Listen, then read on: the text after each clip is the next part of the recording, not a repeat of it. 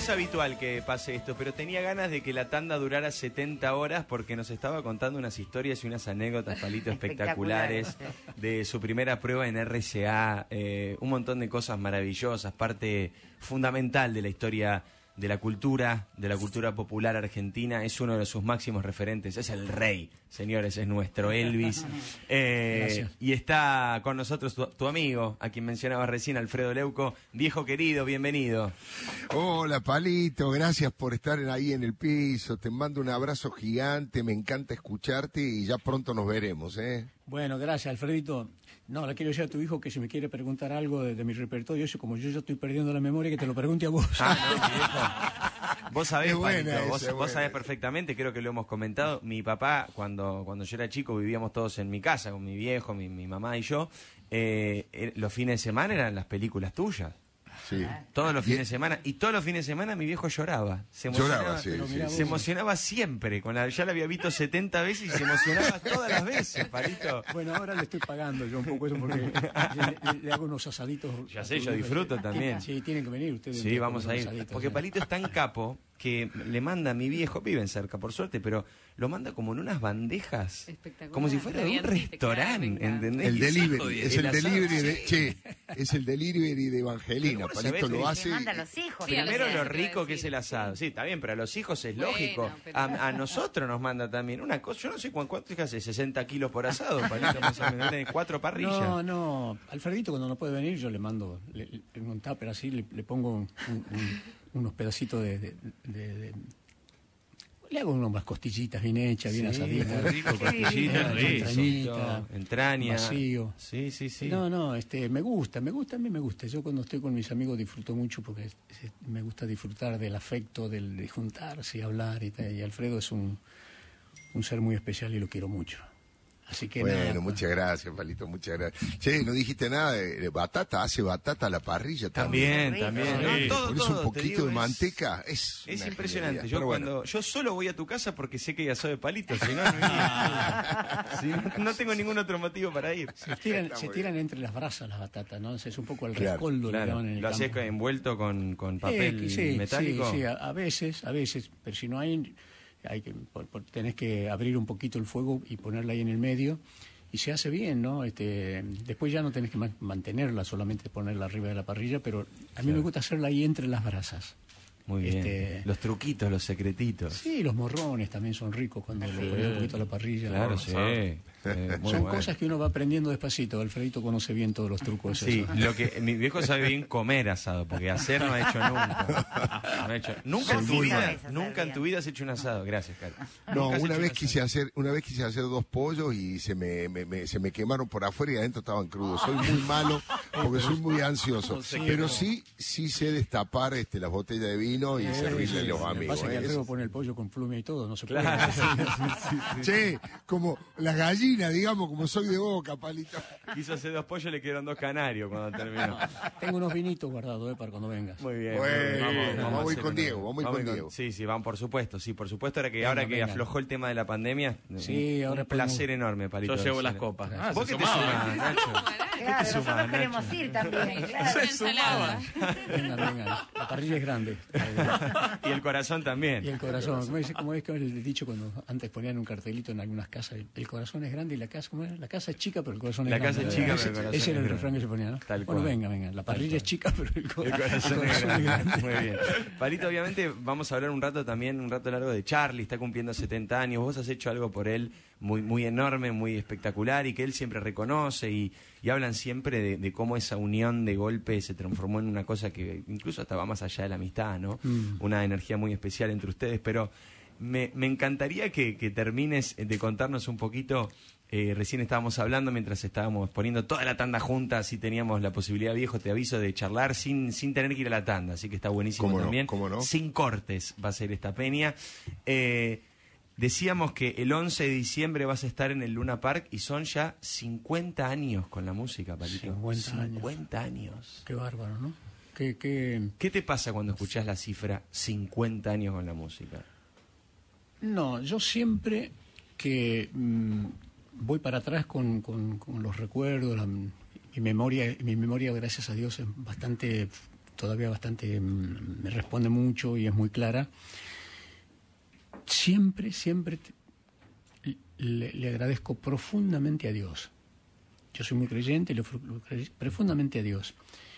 Eh, a mi viejo, mi viejo, cuando me, me sentaba y me hablaba, porque de chico era bastante travieso, o sea, hacía alguna cosa, venga, venga, venga, siéntese y, me, decía, cuando le dije a los 16 años, iba a cumplir 17, que me quería venir a Buenos Aires, también me sentó, me dijo, mira, hijo, hijo este, Buenos Aires es una ciudad que yo no tengo amigos, no, tengo, no tenemos familia, no tenemos nada. Usted va a ir solo. ¿Qué va a hacer usted solo? Y bueno, yo voy a buscar un trabajo.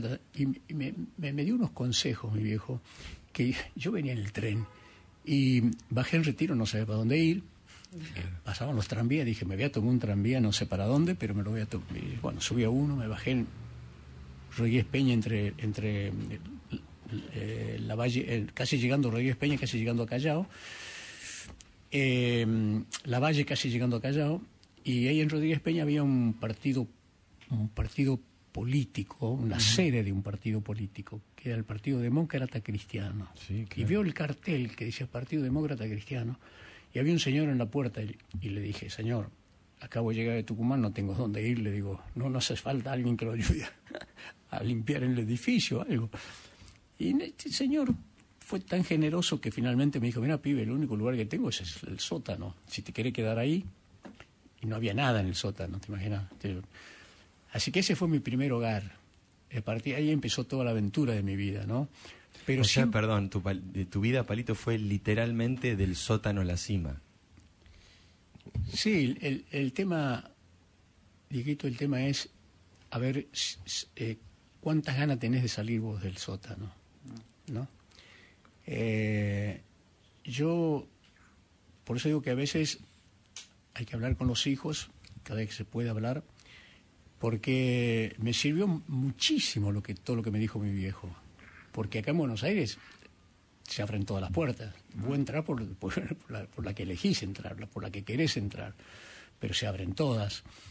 Estaba en ese momento muy de moda un famoso parque retiro, que después fue el, el Italpar.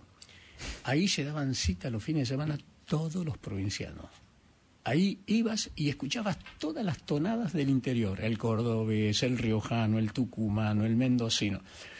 Y entonces, bueno, eh, esa cita obligada ahí de, todos los fines de semana, vos vas conociendo gente, vas y, había de todo.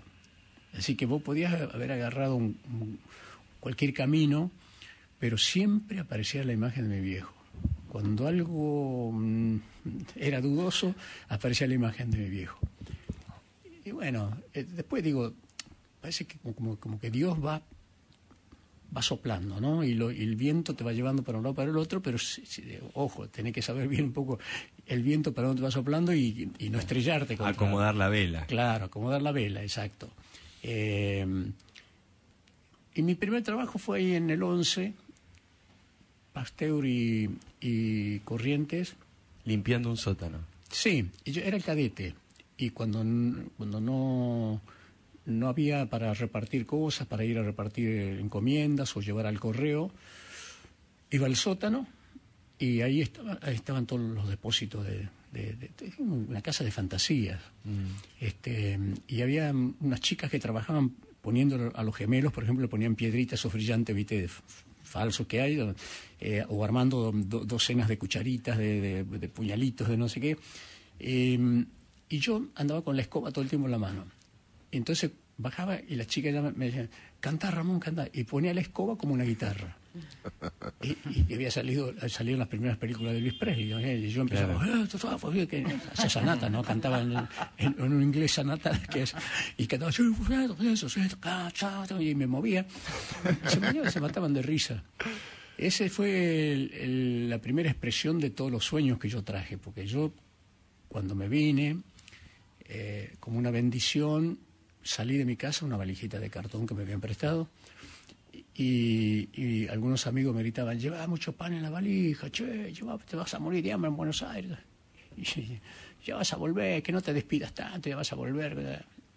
Yo digo, bueno, voy a volver, digo, pero no como ustedes creen. Digo, no acuérdense lo que les digo, mirá, qué locura. Vos siempre creías en vos y en tus sueños. Te lo juro por mi vida. Le dije, le decía, "U- cuando vuelva, yo voy a volver, le digo, voy a volver, pero no como ustedes dicen. Cuando vuelva, muchacho, ustedes me van a pedir un autógrafo cuando vuelva.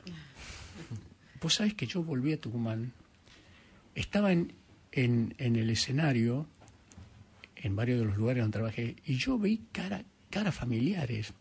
Y yo me acordaba de, es- de esto que yo les dije cuando me iba. Entonces, digo finalmente, el poder del pensamiento te puede ayudar a recuperarte de un problema físico, te puede ayudar, ayudar a solucionar un problema, te puede, sí, creo que sí, creo que te condiciona, porque uno con el Totalmente. pensamiento creo que le transmite a todo el cuerpo una actitud determinada, Totalmente de acuerdo. Me parece, por lo Vos menos. sabés, Palito, Mm. vos sabés, Palito, que Diego, eh, yo no tenía esa mirada de la vida y Diego me la, me la fue comentando. Él tiene, él le llama como algo así como visualizar lo que viene, ¿no? Ajá. Este, tratar de observar más o menos lo que viene y poner eh, su idea, su energía, su pensamiento, alinearlo con ese sueño. Un poco lo que vos estás contando, ¿no? este, y bueno, eh, es cierto, da la sensación de que ayuda muchísimo. No digo que garantice, pero ayuda muchísimo, ¿no? Claro, el, el- el- el tema es que si, si, si estás pensando todo el tiempo que no va a pasar nada, que te van a decir que no, que te van a Claro. rechazar, evidentemente ya vas con una actitud que casi casi invita al rechazo, ¿no? Claro. Ahora, si yo voy como diciendo, yo sé que me van a escuchar, yo sé, yo, yo tengo una ilusión que creo que me va, me va a ir bien, me va a ir Sí. bien. Yo Y- tengo fe, yo tengo yo fe. tengo claro, claro. Este, yo tengo fe y, e ir con el corazón contento, en definitiva, este, cantando la felicidad, eso. Yo, yo an- andaba, trabajaba en una tintorería acá, ahí en, en Belgrano, y repartía, bueno, andaba a repartir la ropa. Y vos sabés que estaba de, festi- estaba de moda el Festival San Remo.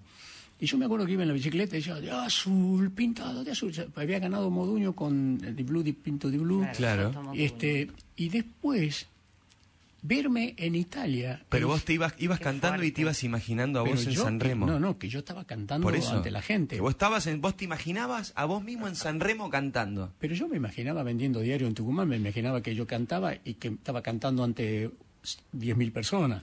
Increíble. Y yo ahuecaba las palmas de la mano y así, ahora canta Ramón Ortega, imitaba un locutor tucumano, no sé, ahora canta Ramón Ortega y cantaba Vieja Recoba, un tango cantaba, no, canta- no, no existía la nueva ola. Y cuando terminaba hacía... ahuecando las palmas de la mano hacía la ovación. Qué hermoso, ¿eh? Qué hermoso. Y, y yo mismo me alentaba y cantaba otra vez, ¿entendés? ¿Y en qué momento, eh, tal vez hubo un momento, tal vez no, en qué momento dijiste, pasó, mi sueño está ocurriendo, lo estoy viviendo, lo estoy logrando, estoy llegando a esos lugares donde siempre soñé llegar? Eso lo sentí cuando yo fui con, con un amigo que habíamos empezado a escri- escribir las primeras canciones, que era Dino Ramos, eh, y fui a ofrecer, fuimos, yo fui como autor a ofrecer unas canciones. Y el director artístico, don Ricardo Mejía, eh, me pregunta si esas canciones verdaderamente, las melodías eran mías. Le digo, sí, señor. Y entonces cuando salgo, él no me dice, se la vamos a grabar, porque yo lo que quería era eso, que me las graben otros, sino que él me, recibe, estaba en el control, yo salgo de la sala y estaba en el control y sentado frente a, a la mesa de sonido así, se da vuelta y me dice, flaco, dese por artista RCA. Al revés de todo lo que le estaba diciendo a los demás. Claro, a lo demás le decía, Deje su teléfono que lo vamos a llamar. y a vos Claro. te dijo, dese por artista de de ese RCA. por artista de RCA. Y ahí estaba un señor al lado que era el músico arreglador que tenía en, el- en ese momento y me dijo, póngase de acuerdo con él y, y grabe, el- va a grabar el primer... En ese entonces se editaban los discos en 45 revoluciones o 33, Claro. simple. Eran dos canciones. Una Claro. de- entonces le digo al señor, mire señor, el- yo quiero que la canción empiece con un, con un riff, una repetición. Yo venía con toda la influencia de esos riffs del rock and roll. Claro, el rock. Y el tipo, el tipo me mira y me dice, pibe, el arreglador soy yo. ¿eh? me mató. Y entonces le digo, sí, sí, sí, está bien. Y le pasé la canción. Lo que usted diga, maestro. Sí, y cuando, cuando, fui, cuando fui a grabar, ya habían grabado la pista. Y escucho, tu, tu, tu, tu, tu, tu, me quedé helado. Dijo, no, no la podía cantar. Me la grabó en otro ritmo. Claro, muy rápido. Sí, entonces era, era lenta, la que más lenta. Y no la podía cantar. Bueno, la canté, hice un esfuerzo, la grabé. Vendí exactamente tres discos. Uno mi viejo, y otro yo mismo, lo compré yo mismo. Y dije, chao, chao, se, terminó mi, mi, mi, gran oportunidad, decía yo. Y fíjate vos la, la vida, ¿no? estaba en el pasillo ahí en la compañía, yo estaba muerto, muerto, porque digo, qué fracaso. Y mm, me encuentro con el director artístico ahí en ese momento, el señor Ricardo Mejía, y me para y me dice, flaco, prepare dos canciones más, le voy a dar otra oportunidad. Ay, Dios. Bueno, y le iba a decir yo, le iba a decir si no podía grabar con otro director, que me escuchara para decirle, porque yo era el autor, quería explicarle cómo era la, canción, el ritmo, el tiempo. Y me dice, él se adelanta y me dice, ah, eh, le voy a cambiar el director, hable con fulano de tal. Espectacular. Mirá eh, y yo hablo con, con el señor Ocar Toscano, se llamaba.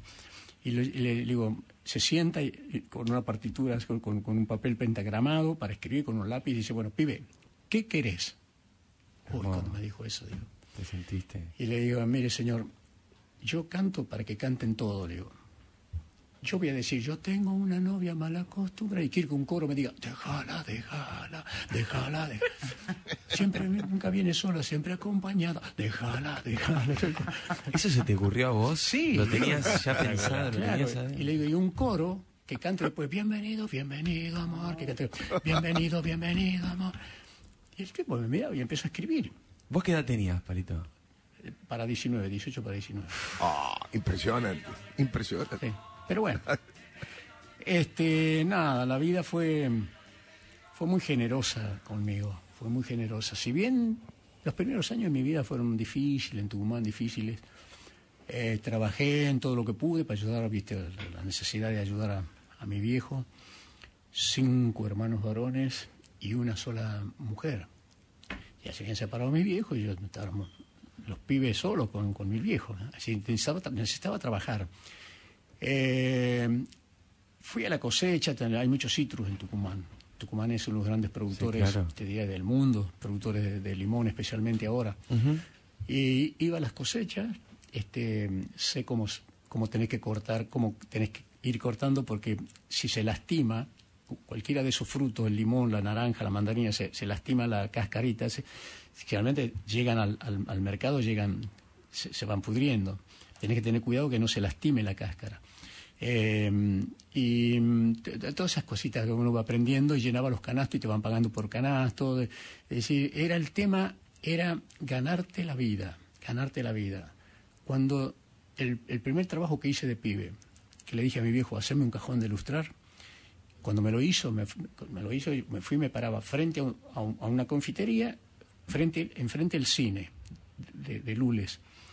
Y yo veía en blanco y negro los duendes cazan perdices, Luis Andrini. Y las primeras monedas que, ya, me alcanzaba, iba corriendo y sacaba una entrada. Vos imagínate la vuelta a la vida, que un día me siento con Sandrini para ofrecerle, si no quería filmar conmigo una película donde yo lo iba a dirigir. Increíble. Y me queda mirando, me dice, yo le conté la historia. Y me dice don Luis, ¿y por qué no, pibe? Qué impresionante. ¿eh? Y bueno, y así hicimos, este, lo dirigí en dos películas y, por primera vez en sus vidas, en toda su carrera, pude eh, trabajar y dirigir a Luis Andrini y a Nini Marshall. decirle a esa gente, vos como director, porque además la grandeza de esa gente, yo no sé si hoy se manejan, los, chicos jóvenes se manejan con, con esa actitud. El primer día de filmación, llegamos y yo, estaba muy nervioso, porque imagínate, dirigirlo a Sandrini, a Neni Marshall, bueno, todo un elenco. Eh, indico la ubicación de la cámara y, don, Luis dice, a ver, a ver, atención, dice, quiero decir unas palabras. El primer día de filmación. Y dice, señores, yo quiero decirles que este muchacho, jovencito, que nos va a dirigir, él va a ser una muy buena película si nosotros nos portamos bien. Si nosotros nos portamos bien. Si nosotros no nos portamos bien, él va a ser una mala película. Hagamos una muy buena película, pero porque él la va a hacer, él la va a dirigir. Estemos atentos con el director. Yo me quedé, lo miraba y me acordaba cuando lustraba zapatos en la puerta de un cine, en Lules, y veía las películas Los Duendes Cazan Perdiz, en blanco y negro de él, y digo, este señor está diciendo ahora lo que estaba diciendo ese hombre en ese momento, y todos me miraban, ay Dios, para decirle acción, viste, para mandar después. bueno, ya pongo la cámara, ¿verdad? y empieza siempre se empieza filmando por las cosas más fáciles para no que no sea todo el primer día, hasta que van tomando confianza. Para que arranque bien. Bueno, yo con, e, esa es una cosa, yo no podía sacarme de la cabeza la imagen mía lustrando zapatos en la puerta del cine donde se pasaban ya las películas de Sandrini. Ahora, Palito, eh, fue tanta la admiración que tuviste por Luis Sandrini, cómo él te respondió, él era una figura recontra consagrada. ¿Me equivoco si, si digo que le pusiste a, a uno de tus hijos, Luis, en homenaje a él? Claro, sí, sí, sí, porque con, con don Luis me pasó me pasaron algunas cosas muy, muy, muy especiales. Un día estábamos filmando y yo siempre, él estaba sentado y mientras ponían las luces y tal, yo iba detrás y le masajeaba la espalda. Le masajeaba la espalda y le decía, vamos Luigi, vamos, vamos, vamos, que estamos haciendo una buena película, saliendo muy bien todo, vamos Luigi. Y él me tocaba la mano, ella dice, pibe, pibe, me dice, le estoy pidiendo a Dios que me deje terminar, que me diga, ah, no, Luis, vamos a hacer otra más, después yo, no, yo le estoy pidiendo a Dios solamente que me deje terminar. Y vos sabés que el último día de filmación, el último día de filmación, hago la última toma de él con Nini Marshall y se fue. Mira vos. Increíble. Yo lo agarré, lo agarré porque, digo, no podía, no. Llegamos al sanatorio Güemes, pues ya estaban las, horas que vivió después fue una, agonía. Mira vos que él, me, él pedir él que Dios lo deje terminar y terminó y, en, e, y ese día se fue. Porque después lo otro fue todo un, proceso de desesperación de todo el personal de la salud para ver si lo sacaban. Y ya no, ya, no volvió. Qué bárbaro. la historia, la historia Impactante. Decirle, decirle a don Luis, don Luis, mire, yo lustraba, yo, yo lustraba zapato en la puerta del cine y pasaban los duendes que son perdices y con las primeras monedas yo entraba para verlo. Y ahora, ahora le estoy ofreciendo una película donde yo lo voy a dirigir y él me miraba, me miraba, me miraba y de repente me dice, ¿y por qué no, pibe? Qué bueno. Es una gran frase esa, ¿no? Estoy escuchando todo tu relato fascinado, la verdad. Me, lamento no tener un programa de 14 horas para seguir hablando con vos de toda tu vida, pero me parece que ¿y por qué no? Es una buena frase que te define a vos, Palito, ¿no? ¿Y por qué no? Che, hagamos esto, ¿y por qué no? Dirijamos, ¿y por qué no? Cantemos, ¿y por qué no? Traigamos a tal artista, ¿y por qué no? Sí, bueno, esto es bueno, Dieguito, ¿sabe para quién? Para todos los pibes que por ahí no se animan. Porque yo fui con una guitarra a la RCA, hice una cola donde estaban todos los pretendientes a, a, grabar un disco, ¿no? Hice la cola y me mojé porque venía de Martínez, me mojé para llegar a la calle Bartolomé Mitre, acá en el centro. Eh, y estaba en la cola. Y el señor que tomaba la prueba era el director de la compañía, don Ricardo Mejía, que después crea el Club del Clan. Y, tenía una. tomaba un coñac y de repente mira la cola esta y me ve a mí todo mojado. Y sirve un poco coñac y se levanta y viene. Toma, dice, tome, pibe, tome un traguito, le va a ser bien. Yo tomé, me quemó toda la garganta, te imaginas. y escucho uno de atrás que dice, este tiene coronita. uno detrás mío. Este, Imagínate vos, el director de la compañía, donde vas a dar una prueba a ver si... ¿Y por qué crees que fue con vos? No sé, No sé, porque cuando yo, yo veía que daban una prueba y salían, y decía el señor Mejía, director de la compañía, deje su teléfono, lo vamos a llamar. Otra prueba. Salían, deje su teléfono, lo vamos a llamar. Bueno, me toca a mí. Cuando entré, canté. Me acuerdo, María fue uno de los temas, era un, rock. Qué forma tan extraña de mirar que tienes tú, que cuando a mí me mira, me siento enloquecer, María. Pa, pa, pa, pa, pa, pa. Salgo y me dice, ¿son suyas las canciones? Sí. Bueno, Dese por artista. Dese por Cambió. Hermoso. Gran frase. Palito, eh, es impresionante tu vida. Diego está fascinado, por supuesto, yo también, y me imagino que todos los oyentes. Hay una pregunta que siempre me hago, porque yo digo, yo a mí no me gusta trabajar gratis, ¿no? Mm. Pero yo digo, yo trabajaría gratis escribiendo algunas cosas para una película sobre Palito. Y vos tenés dos hijos exitosísimos como cineastas. ¿No se les ocurre hacer la película de tu vida? Es extraordinario. O una serie de Netflix de 10 capítulos de lo que dijo Diego, del sótano a la cima. Este, ¿Viste? Eh, ¿No lo conversaron nunca en esos asados familiares? Eh, y es difícil porque eh, Sebastián es productor, Luis dirige pero yo no sé realmente si, si ellos lo harían desde qué desde qué lugar sí desde qué lugar no este claro, claro. Eh, ellos conocen conocen todo esto lo conocen perfectamente.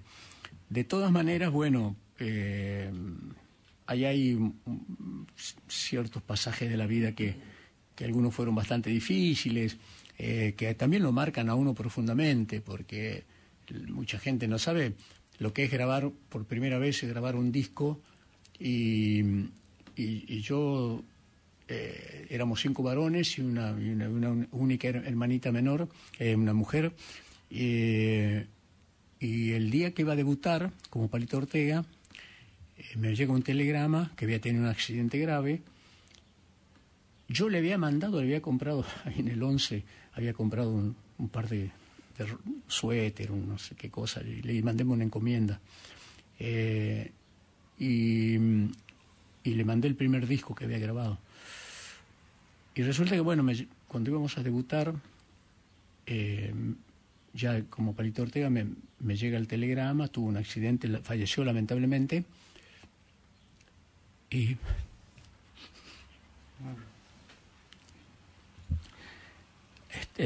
No, era, éramos cinco varones y la única mujer. Y yo iba a Tucumán y, se ponía lo de la cama y me decía, canta para mí, canta para mí. me acuerdo y me, me parte el alma. Pero bueno, ¿me escuchará por ahí, supongo? Seguro, seguro que sí. Estamos conversando con, con Palito Ortega, eh, una charla, qué sé yo, como están escuchando, absolutamente emocionante, eh, recorriendo una vida, como decías vos recién, Palito, ¿no? que ha sido muy generosa con vos y que también te ha golpeado duro. Sí, yo recuerdo, recuerdo mucho esto porque siempre tuve la idea que ella, que como que me acompañó mucho, ¿no? ¿Y por qué no? Desde algún lugar me acompañó, porque yo empecé a hacer las primeras giras y me acuerdo que iba por el interior y viajaba mucho, viajaba. Era la época que se hacían tres shows por noche, corrías de, un, de una ciudad a la otra. Y más de una vez yo me tiraba en el auto para atrás y buscaba una estrella y decía, ahí está. Y la buscaba en una estrella, ¿no? Y, de este, y y yo tengo la sensación que me protegió porque andábamos como un loco de un lado para otro todo el tiempo y nos parábamos. Este, que, que, estuvo, que, me, que me acompañó. Yo, yo ¿Seguro? Incorporé esa imagen como, como así muy, muy firme en mi, en mi pensamiento. Y, y bueno, pasó y, y no, no, no, pudo, no pudo disfrutarlo este, para el colmo, cuando yo llegué a Tucumán, mi padre se, había quedado mudo, no hablaba. Este, de la impresión, porque éramos cinco varones y la única mujer. Claro.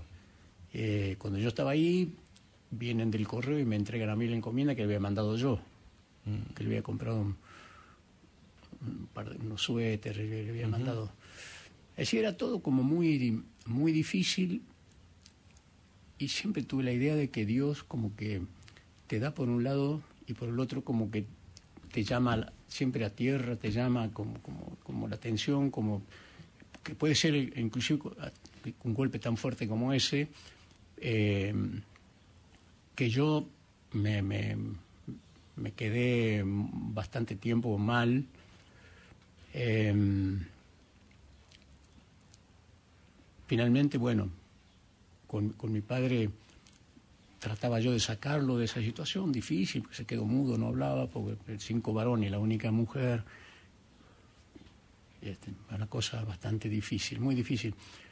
Y me quedó esa impresión siempre que, que, que me, si yo tuve una protección fue, Seguro. fue esa, seguro que esa sí, energía ¿no? de esa hermana que, que iba a Tucumán y me decía, cántame, cántame, era chiquita.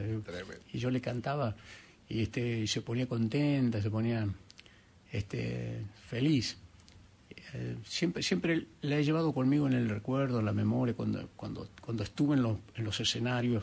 Yo me acuerdo cuando salí, la primera gira que hice, ya habían pegado un par de discos y llegué a, a, a Córdoba y una, un lío en el aeropuerto, un lío a la noche en los shows y, y yo me un poco como que me tiraba para atrás porque veía la, la avalancha, la gente me- se empujaba ni para adelante y tal. Y, y siempre aparecía la imagen de mi hermana. Siempre. Siempre aparecía la imagen de mi hermana. Como, como en los momentos em, de emoción muy fuerte, siempre aparecía la, la imagen de ella. Este, y me acompañó, y me acompaña, ¿no? Pero, pero antes hacía muchas giras y estaba todo, todo el tiempo, la tenía, la tenía en mi pensamiento. Pero bueno, Dios, Dios sabe por qué pasan las cosas, este, eh, y uno no puede ir en contra de, de ese- de un, de un destino, ¿no? Que por algo, por, por algo suceden las cosas. Este, uno tiene que seguir el camino y, todo fue en mi vida, fue, mm, fue música, fue mm, eh, tratar de, estar cerca de, la buena gente. eh, conocí a una mujer y un día dije, bueno, esta mujer va a ser la madre de mis hijos y, y- y me casé y bueno, ahí están los seis hijos que se parecen más a la madre que a mí, por, por suerte para ellos. Pero este, a uno le gusta el cine, el otro produce, el otro es músico, las chicas, Rosario canta, eh, Julieta es actriz, es cada uno, cada cual eligió un camino, ¿no? Pero bueno, yo eh, andaba en gira, era plomo, de una orquesta, ¿te imaginas? Eh, Iba a Chile, Chile hubo una época que tenía zonas francas, como, como este, el norte de Chile, este, y de esas zonas francas yo me acuerdo que uno siempre compraba algunas cositas, este, y, le había comprado un- unos suéteres a mi hermana. Y cuando, cuando pasó todo esto, eh, fui, a, fui a Tucumán y, y la encomienda la recibí yo mismo, la que yo había mandado. Tremendo. Digo, esos, esos recuerdos son muy fuertes porque eh, son parte de, de- de- de- son vivencias que, que, que te ponen ante la vida siempre an- ante, ante situaciones que vos tenés que ir resolviendo in- interiormente y, y, y bueno, de repente a mí me decían, ¿por qué no te reís más? ¿No? Y- y Reíte. Y, vos te tenés que reír, este es un programa. Y yo decía, sí, pero no siento. Digo, si ustedes me dicen algo gracioso, yo me, voy a reír, pero no sé por qué me tengo que reír a la para parecer simpático. En este camino de música, Palito, en este, en este camino que estás describiendo, decías siempre rodeado de música, de buena gente, y imagino que ese encuentro con Charlie fue muy especial. Bueno, a él le cambió la vida, le, le- le salvaste la vida de alguna manera o lo ayudaste a poder salvar su propia vida. Em, ¿Qué fue para vos? ¿Qué es para vos Charlie el encuentro con Charlie que está cumpliendo este mes 70 años, que todo el mundo le está homenajeando? Tenemos algunos temas que vos elegiste. Mm. Corazón de hormigón, que tiene una historia especial juntos. Quiero que, que lo vayamos escuchando para ponerlo un ratito. Pero contame un poco, ¿qué es? ¿Qué es hoy Charlie? Charlie cumple 70, está vivo, está cumpliendo años. Mucho de eso gracias a vos. Mira, la historia con Charlie fue eh, de entrada nos peleábamos. Porque Charlie, Charlie, este, él veía el Club del Clan, porque después me contó. En la casa no lo dejaban, porque Charlie tiene una formación de música clásica. Sí, claro, la madre. No, sé si toda la gente sabe, pero de piano. a los 12 años era concertista, digo. Eh, de ahí a, sentarse a ver el Club del Clan, entonces como que muchos no lo dejaban, él me, me contaba esto, decir, que la madre no, mucho no lo dejaba. Y él se escapaba a la casa un vecino para verlo. Así que él conocía todas las, esas canciones del Club Clan, las conocía, por eso escribió una canción después, no sé, los peinados de Jolie Land y no sé qué que escribió. Pero bueno, eh, era una época en que parecía que el rock, el, rock argentino, eh, estaba muy divorciado de la música popular que hacíamos los, los cantantes del, Club del Clan, concretamente. Eh, pero cuando nos conocimos, Em, se produjo ahí una cosa como mágica, donde em, eh, la parte humana eh, pesó mucho más que, el resto de, la música o de lo que sea, ¿no? Este, y, en un momento en aquel pasó un momento difícil, yo lo voy a visitar, él se incorpora de la cama y me da un abrazo y me dice al oído, sácame de aquí. Sácame ese mame. Y bueno, yo tenía en ese momento Luján y le dije, ¿querés que vayamos a Luján? Yo había armado ya mi estudio de grabaciones y yo creo que el 50% fue el estudio. El estudio de grabación fue un, cable a tierra, pero en los peores momentos el estudio, el estudio y, y ahí se sentaba en el piano y, y bueno, yo lo, lo, grababa y él escuchaba y de ahí quedó una, toda una historia grabada enorme porque... ¿Eso lo tenés? Sí, sí, está todo guardado eso. Porque, y él, y él iba marcando, eh, marcando etapas, de repente apareció no sé qué, y, empezaba a tocar música de esa época, y después, después vinieron los Beatles, después vinieron, qué sé yo, iba nombrando, y hacía toda una narración de la historia de la música. Yo nunca había escuchado, hasta ahí, no había escuchado nunca tanta música clásica. Yo no sabía que Charlie tenía esa formación tan grande, porque sí sabía que, que era concertista a los 12 años, pero una formación tan grande musicalmente, porque empezaba la música clásica y era impresionante. Y de pronto, de pronto empezaba a improvisar letras sobre las melodías de la música clásica. Este, que, que quedó todo ahí guardado, archivado.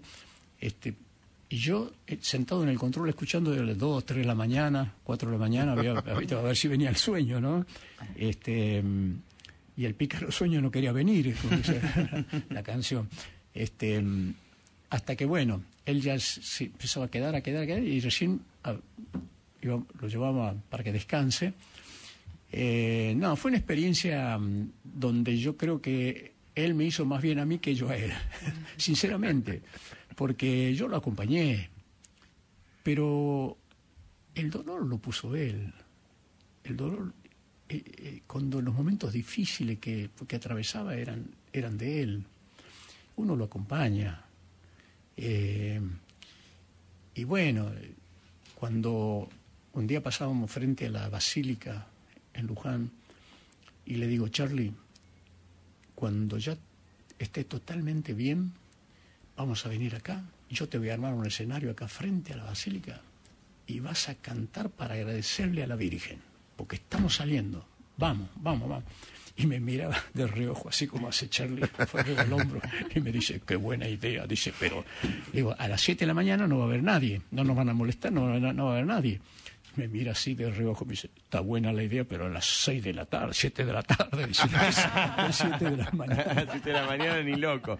Escuchemos un poquito de Corazón de Hormigón y me contás eh, la historia de este tema. Bueno. Corazón de Hormigón, Charlie García, Palito Ortega, está acá en vivo, un lujo. Estás escuchando gran parte de nuestra historia cultural. Escuchemos esta canción. El corazón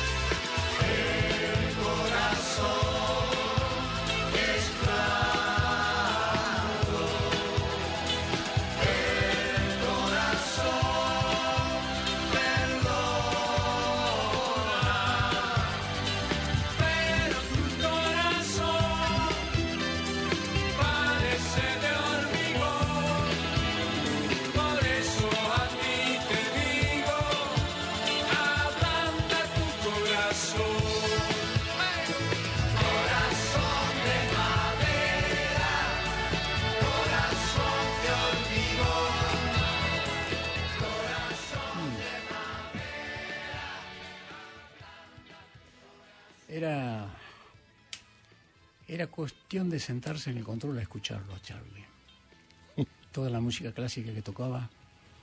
Y cuando me decía, vení, canta conmigo. Y yo, yo decía, ¿qué voy a cantar con vos? Eh, dice, canta esto conmigo. Y bueno, entre es- esas cosas estaba, estaba esta canción que, que quedó. Perdóname, ¿esta canción la compuso Charlie a los nueve años? Sí, ¿Puede ser? Sí. No. Sí, él- él- él- creo que él me dijo exactamente a los 11 años. Mm. No, no, no recuerdo bien, pero me parece, siempre tuve un poco la idea de que me había dicho a los 11 años. eh, se la dedica a una, una persona de, de- de su intimidad. Eh, pero, como decía, lo, lo- lo más eh, importante es que, fíjate cómo, cómo es, cómo es la vida, ¿no? A veces cuánto, qué importancia tiene no enojarse, no pelearse, porque ese es un, un disgusto siempre que te hace mal. Eh, con Charlie de entrada estábamos como muy, muy, muy, muy enfrentados, ¿no? Claro, y yo después- no, pero él, él estaba en, la onda, de- el rock era como el- el- la, la música que, que llenaba estadios y entonces cada vez que se, se acordaba, se acordaba del, del Club del Clan, y, claro, que sí. escribió una canción inclusive que hablando del Club del Clan, de Land, no sé qué. Y, y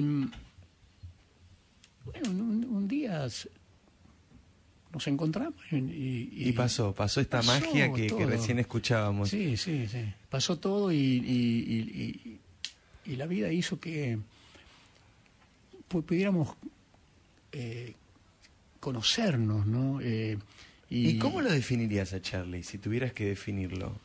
¿Cómo lo definirías? ¿Qué es Charlie García? Charlie es un talento excluyente, va va más allá de lo que uno pueda describir, de lo que uno pueda imaginar.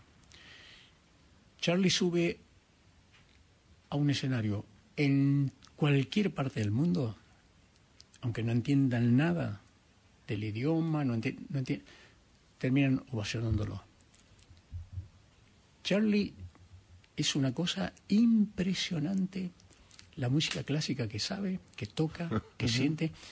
Yo a veces me sentaba y era, una- era un concierto, imagínate, exclusivo, ¿no? De, de escuchar. No, y, imagino, y- además, alucinante. además, ciertas noches le ponía letra a las músicas clásicas. Un animal, un genio. ¿no? Y, un y- genio. y la- la- y era la medida exacta, pero él inventaba la letra sobre, porque no tenía letra esa, esa, Claro. melodía. Este, Vos acá elegiste, Palito, mira, eh, uno de los temas era Corazón de Hormigón y está en Rezo por Vos, No voy en tren, voy en avión, eh, Desarma y Sangre y Los Dinosaurios. ¿Con cuál te gustaría cerrar esta charla que tan amablemente has tenido con nosotros? ¿Cuál te gustaría escuchar de estas que elegiste por algún motivo? Me gustaría saber el motivo y cuál, y cuál elegís. Eh, desarma y sangra porque el día que vino Mercedes, la señora Mercedes Sosa, a, gra- a grabar, a grabar ahí en Luján con él, eh, esta canción, eh, de repente Mercedes me abrazó y se puso a llorar. Y yo me quedé un poco como impactado y lloraba yo. Y me decía, gracias, hijo, gracias, gracias", porque yo a Carlito lo conozco de chico y que lo que, lo, lo que, lo que hiciste por él y no sé qué, y no sé cuánto. Y yo decía, no, Mercedes, no, bueno, el, el dolor lo puso él, el sacrificio lo hizo él. no, yo simplemente le- lo recibí en mi casa, con toda mi familia, encantado la vida de estar con él. Eh, pero él, él fue el que puso realmente las ganas que él quería salir. Y, y, esa- y eso me impactó mucho de Mercedes. Este, me abrazó así, lloraba y lloraba, porque se lo adoraba porque lo conocía de chiquito. Este, y Desarma y sangre. Desarma y sangra que lo, también lo grabó Mercedes, ¿no? Lo cantaba Mercedes. Es una, una- canción que cuando se la escuché ahí en el estudio me, me impactó. La escuchamos entonces con Palito acá en nuestro estudio, esta vez, gracias a su generosidad. Escuchamos todos juntos, Desarma y Sangra, charlando con Palito, homenajeando a Charlie García. Tu tiempo es un vidrio, tu amor un faquir, tu cuerpo una aguja, mi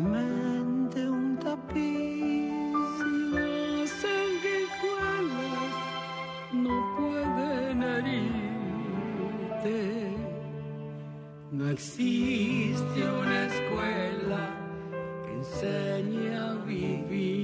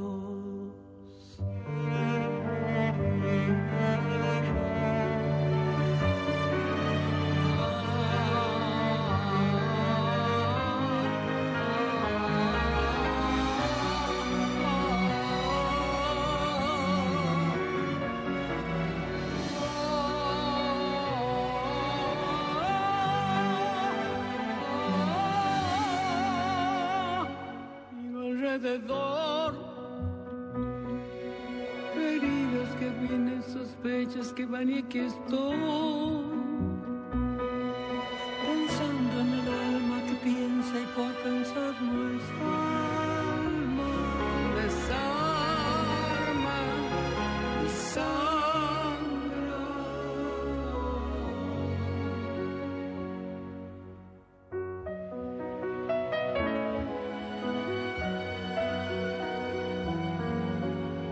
No existe enseña a vivir.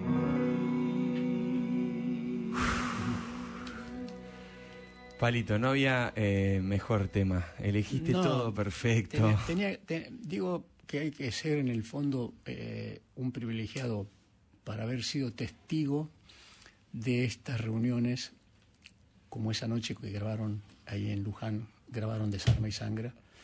Yo estaba sentado en el control y los escuchaba y yo decía, todo valió la pena para vivir este momento, ¿no? Porque Mercedes me abrazaba y Mercedes se emocionaba mucho. ¿Y cómo lo, no? lo adoraba, lo adoraba a Charlie. Y me decía, gracias, hijo, gracias. Pues, pues ya lo, vio a Charlie, ya lo vio. En- tan Y- mal. Y, Charlie la quería tanto y la respetaba tanto a Mercedes que yo no recuerdo que para otras reuniones se arreglara tanto. Mirá. Se peinaba, se cuidaba el peinadito, todo esperando a la Mercedes. Prolijito. Porque lo conocía de chico. chiquito. Claro, era muy amigo de la mamá de Charlie, Ujú, Mercedes. Eh, nada, eh, uno, uno ha tenido el, el privilegio, mira, por eso en la vida no hay que enojarse, no hay que pelear, no hay, no hay que... No. La, la vida es más fácil todavía si- y las cosas son mucho más... Si hay un, buscar la forma siempre de la armonía. ¿Por qué Totalmente de cuando acuerdo. Si Charlie alguna vez por ahí dec- decía una cosa, eh, Charlie es su personalidad, es su forma. Obvio. Yo lo veía y lo abrazaba y, y mirá cómo termina la historia, te dice, termina de una forma, me, me regala la vida, me regala el- el- eso de convivir ahí eh, siete, ocho meses, eh, de estar al lado de él y verlo salir y verlo salir y verlo hasta que, bueno, un día Hermoso. finalmente ahí está, ¿no? Y hasta el día de hoy que pueda ofrecer un concierto y que la gente lo pueda disfrutar, ya Y está. está cumpliendo 70 años. Seguro. Hoy los privilegiados fuimos nosotros, Palito, acá en el duda. estudio. Y del otro lado la gente también. No te puedo explicar la cantidad de mensajes que tengo en el teléfono eh, de gente que está escuchando, de gente que se emocionó con nosotros, que disfrutó de tus historias, de tus anécdotas. Y te lo quiero agradecer personalmente porque también para nosotros es un momento que no olvidaremos nunca. Eh, un- una humildad gigante, una, insisto, una, una manera de ser de la cual todos tenemos que aprender. Gracias, Palito, por haber venido. Te queremos mucho y quiero decirles a todos que el 11 de diciembre, el 11 de diciembre, Palito va a estar en el Luna Park. Se me ocurren pocos planes mejores que ir a ver a Palito al Luna. Van a pasar un momento increíble, así que vayamos a verlo. Y gracias, nada más que esto. Te- te- gracias, pare- gracias y gracias. Dieguito pareces yo cuando lo traje a Sinatra. Vayan a Luna Park. Sos un genio, Palito. Gracias por todo. Abrazo Palito grande, Ortega. maestro. Acá, en Radio Mitre, en La Peña, número uno. Gracias, gracias, gracias, gracias.